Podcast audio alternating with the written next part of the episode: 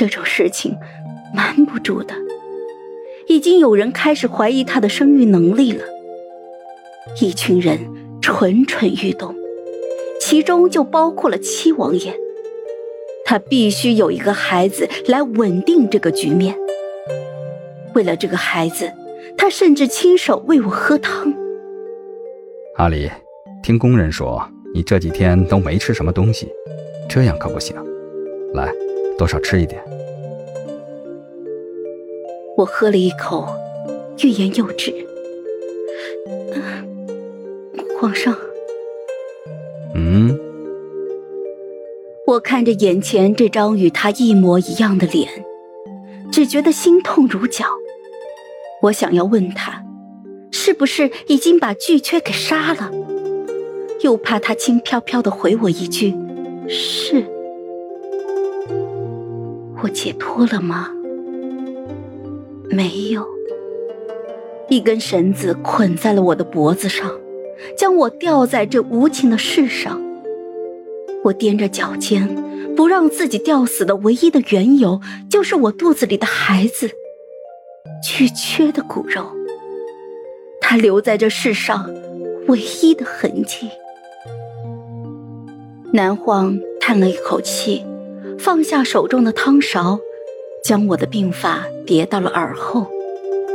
哎，起来梳妆打扮吧，宴会快要开始了，朕要你陪朕去。岁末年宴开始了，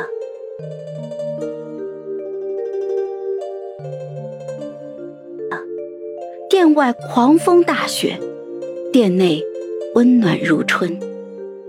宫女们穿着夏天的薄裙，像花蝴蝶一般，将一盘盘佳肴、一壶壶美酒送到了大臣的面前。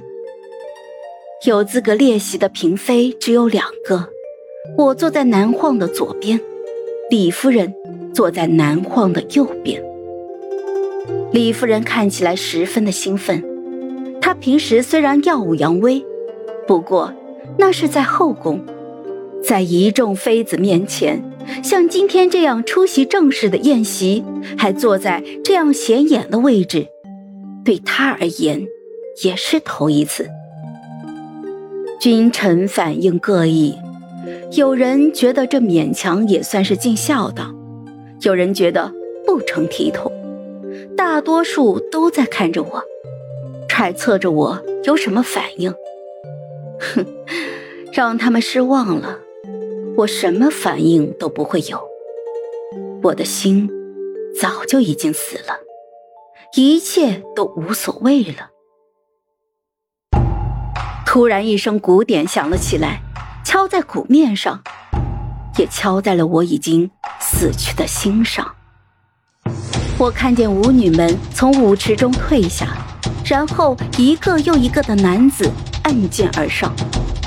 他们一个个身穿着黑猎衣，脸覆白面具，身形矫健，体态修长。顾盼之间，似一柄柄的古剑化作人形，光寒十四州。说说笑笑声，登时就停了下来。南晃笑着朝众人介绍道：“这是你们第一次见朕的死士吧？来，歌起，剑出。”随着鼓乐之声，寒光一闪，宝剑齐齐出鞘。死士们迅速的结成方阵，在众臣面前起舞弄剑。我的目光拂过那一张张一模一样的面具，然后定格在其中的一张面具。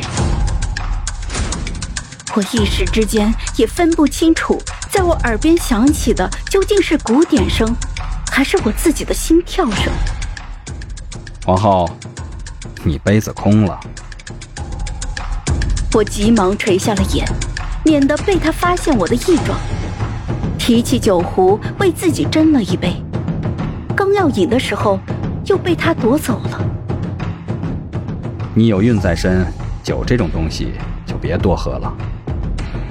南晃饮尽了我杯子里的酒，然后让人给我上了一碗糖蒸酥酪。好了，本集故事就说到这儿，有什么想对我们说的，欢迎在下方留言。那我们下期见。